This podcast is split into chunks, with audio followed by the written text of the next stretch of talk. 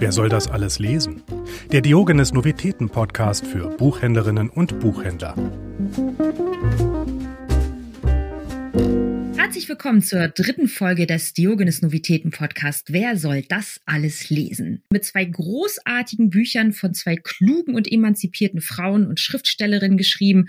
Und ich freue mich, dass ich über diese Bücher mit dem geschätzten Kollegen Georg Zwölver sprechen darf. Er ist gelernter Buchhändler, sogar mit eigener Buchhandlung, die den schönen Namen Passepartout trägt und ist seit etwa sieben Jahren für Diogenes auf den Straßen unterwegs. Ein herzliches Willkommen.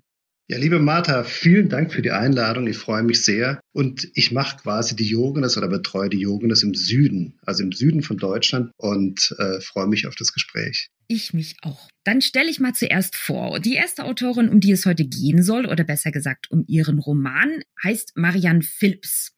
Der Roman, über den wir sprechen, ist Die Beichte einer Nacht. Er erschien tatsächlich 1930 erstmals in den Niederlanden, 2019, also vorletztes Jahr erneut und war ein Riesenerfolg in den Niederlanden.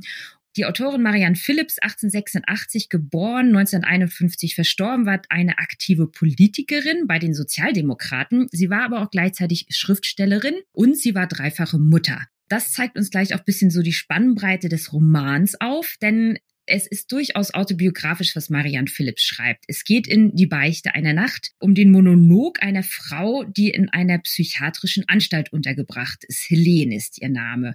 Was war so dein erster Eindruck von dem Buch, Georg?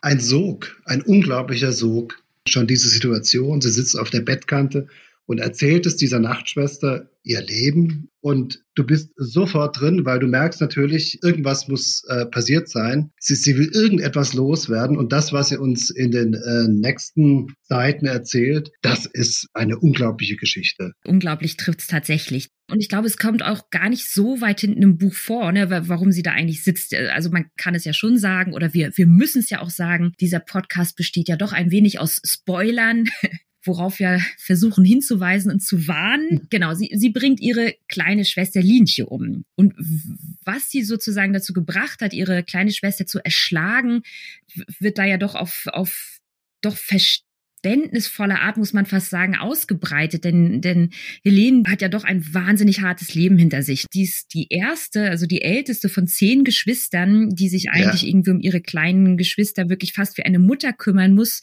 Das prägt natürlich durchaus, dass man immer zurückstecken muss und, und hinter den anderen zurücktritt, ne? Also sie versucht, ein Leben äh, für sich zu finden, wo sie selbst über sich entscheiden kann, bis zu dem Unfall des Vaters der dann äh, vom Gerüst stürzt, er ist Fassadenmaler. Letzten Endes ist es für sie das Glück, weil sie so aus dem Haus rauskommt. Sie fängt dann an zu arbeiten, macht quasi eine Karriere, wo sie erfährt, was für einen Wert sie hat. Aber sie hat diese inneren, also die, die, diese inneren Werte entdeckt sie nicht.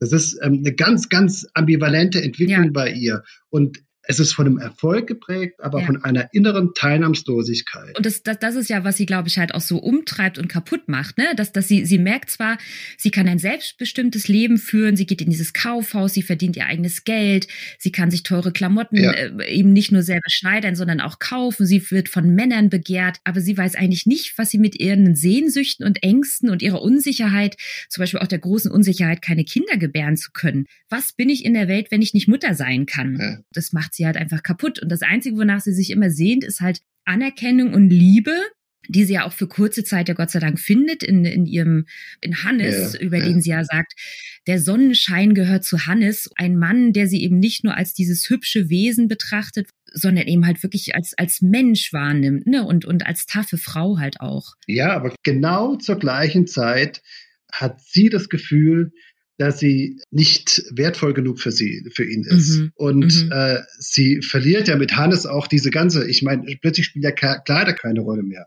Vorher war das immer wichtig, toll angezogen zu sein und irgendwas Schickes zu haben. Und auf einmal, der Hannes ist äh, Sportlehrer und er ist am liebsten nackt. Das ist für sie natürlich auch ein vollkommen neues Leben. Und mhm. sie hat aber von Anfang an das Gefühl, sie wird ihm nicht gerecht. Und sie ja, hat einen genau. schlechten Einfluss mhm. auf ihn. Da sieht man auch wieder, mit welchen inneren Dämonen sie zu kämpfen hat. Und das ist ja das Schlimme, was ihr ja passiert, dass sie am Ende genau wieder bei dem landet, wo sie sich eigentlich dank Hannes daraus befreien konnte. Das Materielle und das Äußere. Sie färbt sich die Haare, sie schminkt sich, genau. sie schminkt sich selbst. Der Hannes findet das völlig albern. In dem Moment, wo sie anfängt, das Gefühl zu haben, sie verliert Hannes, kümmert sie sich nur noch um die Wohnung, putzt die, richtet die modern ein. Dem Hannes ist es völlig wurscht. Aber sie, die Helene, kann halt gar nicht anders. Sie weiß nicht, wie sie mit, mit inneren Emotionen ihm begegnen soll, sondern kann das eben ja. nur über das Materielle. Und, und das ist ja auch das, was er ihr vorwirft, dass, dass, dass sie ja überhaupt nicht zwischen gut und böse unterscheiden kann, sondern bei ihr sind die Dinge immer nur schön oder hässlich. Ja. Aber was ähm, auch so wunderbar geschildert wird, dass die Frauen und die Männer ein komplett unterschiedliches Leben leben. Die, die, diese Männer haben anscheinend alle überhaupt keine Probleme in ihrem Leben, aber bei den Frauen, da merkt man, da ist es voller Probleme, voller Ambivalenzen und es zeigt unglaublich gut, äh, in was für unterschiedlichen Welten beide leben. Obwohl sie im selben Land, im selben Haus, im selben Bett äh, sich begegnen. Die einen haben alle Möglichkeiten und die anderen sind äh, ja limitiert.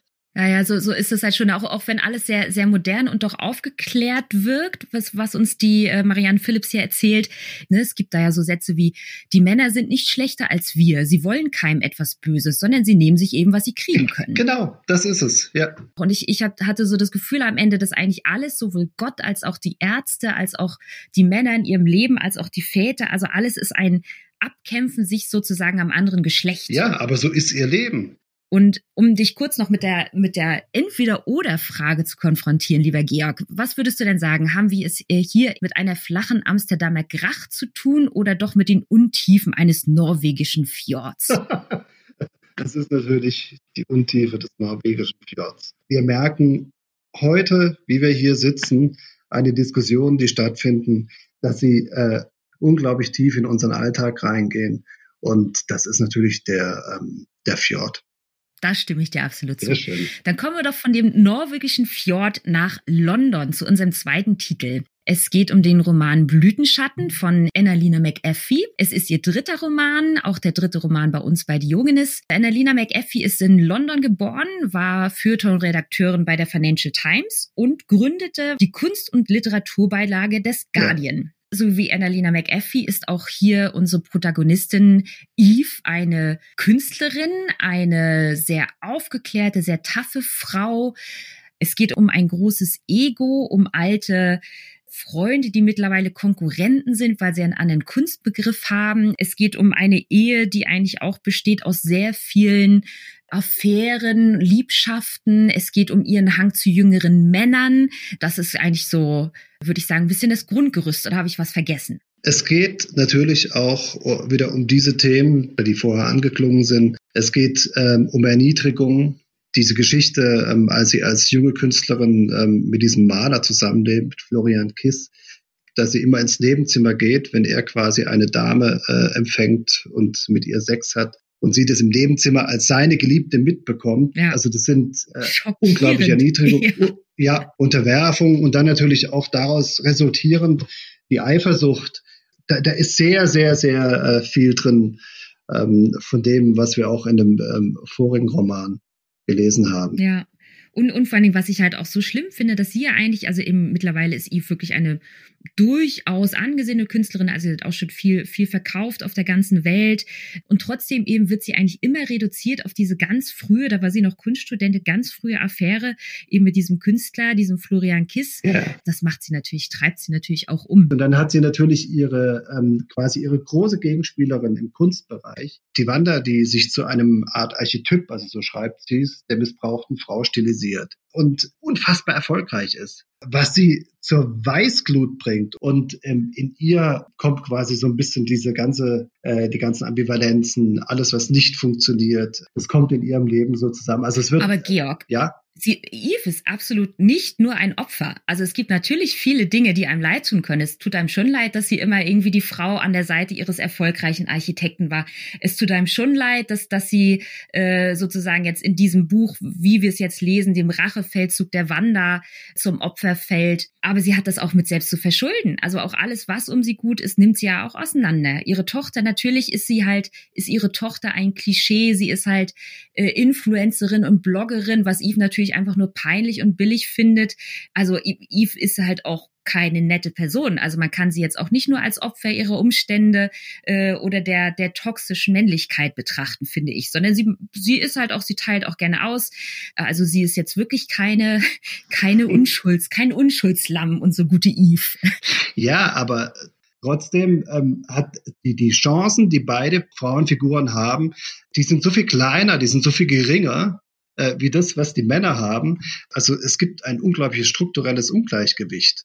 Ähm, ja, absolut, äh, absolut. Zwischen und, beiden und, Welten. Und, und, und Eve ist natürlich auch in ihrer manchmal brutalen oder fast schon sadistischen und egoistischen Art, ist sie natürlich trotzdem jemand, die sich auch selber ständig in Frage stellt. Also ich habe mir da jetzt auch nochmal so einen Satz angestrichen. Eve stellte immer in Frage, was sie gerade tat. Sie überlegte genau, was es bedeutete und ob es überhaupt etwas bedeutete. Also sie ist natürlich auch ständig, sie dreht sich um sich selbst, sie ist sehr selbstreflektiv und macht sich damit natürlich auch selber unglücklich. Insofern stimme ich dir natürlich zu. Auch sie ist durchaus ein, eine Frau, die unter, unter dem männlichkeitsbestimmten Idealen ihrer Zeit auch immer noch, auch wenn es äh, ja irgendwie 2020 spielt oder weiß ich nicht, 2018 spielt. Das sind 80 Jahre oder, oder 90 Jahre ähm, hm. später. Also ja, das eine Buch ist. Es hat sich doch 30, nicht so viel geändert, ja.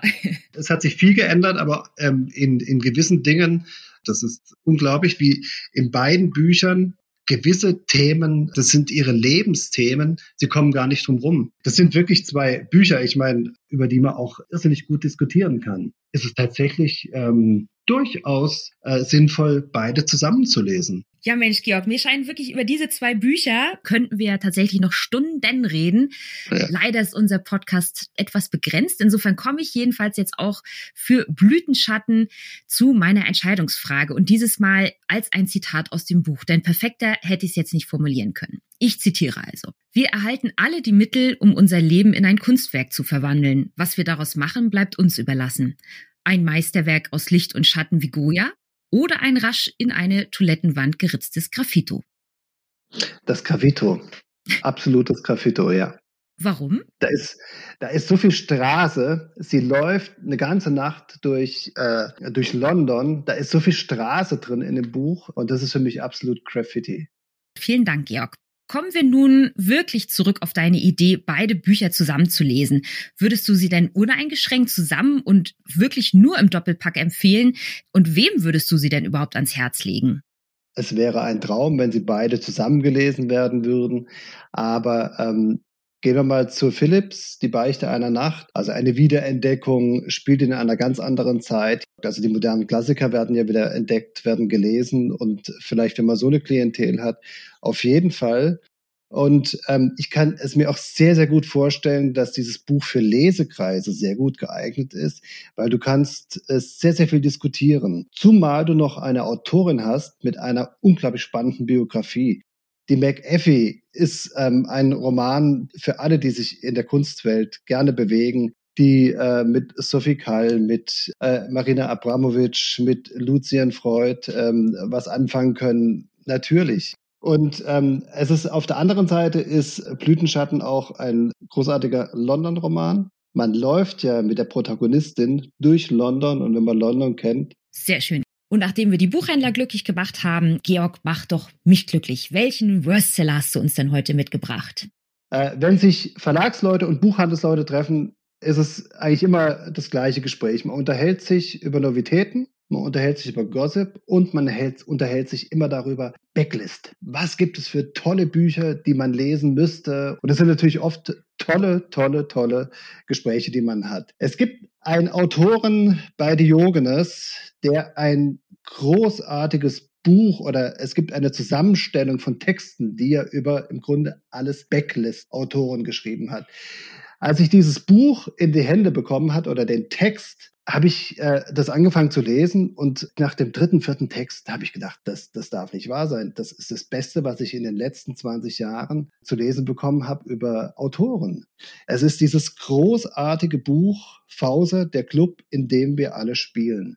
Georg, mein Herz geht auf. Das Danke. hat mich wirklich komplett abgeholt und es sind natürlich nicht nur Elogen, sondern es kommt natürlich auch eine wunderschöne Krass-Polemik vor oder ein, eine großartige Geschichte über eine Einladung in die Evangelische Akademie in Locum ähm, wo es um den deutschen Kriminalroman geht. Also ähm, das sind wunderbar unterhaltende Epigramme über ganz wichtige Autoren, die man auch wiederentdecken kann.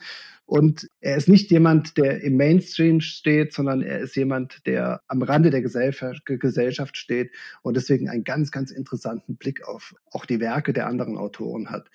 Aber äh, also ein ganz, ganz großartiger Worstseller. Ja, und äh, der hoffentlich nicht länger ein Worstseller bleibt nach dieser wahnsinnigen Werbung, lieber Georg, für die ich dir unglaublich danke.